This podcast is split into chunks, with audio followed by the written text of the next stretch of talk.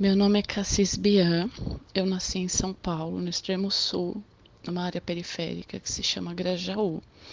É, a minha família paterna veio da Bahia, de Irecê, e meu avô descendia da etnia Irecê.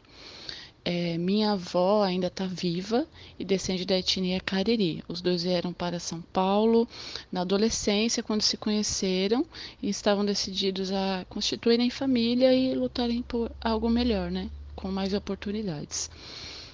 No mês de janeiro, fiz uma viagem para a Bahia, pois minha avó ainda tem algumas lembranças de onde vivi. Decidi retomar reunindo esses fragmentos, né? essas poucas lembranças que ainda restam, na qual eu estou transformando em vídeo, em documentário, para melhor entender e poder contar um pouco da minha história para as pessoas que me rodeiam, né? para o mundo. É, a minha avó ainda mantém alguns costumes, que são as medicinas da floresta, e são ensinamentos bem fortes ainda na nossa família. É, eu gostaria de ter mais informações, é, fragmentos e informações mais sólidas para me autodeclarar, pois eu me sinto incompleta, como se eu não tivesse identidade, como se eu não existisse.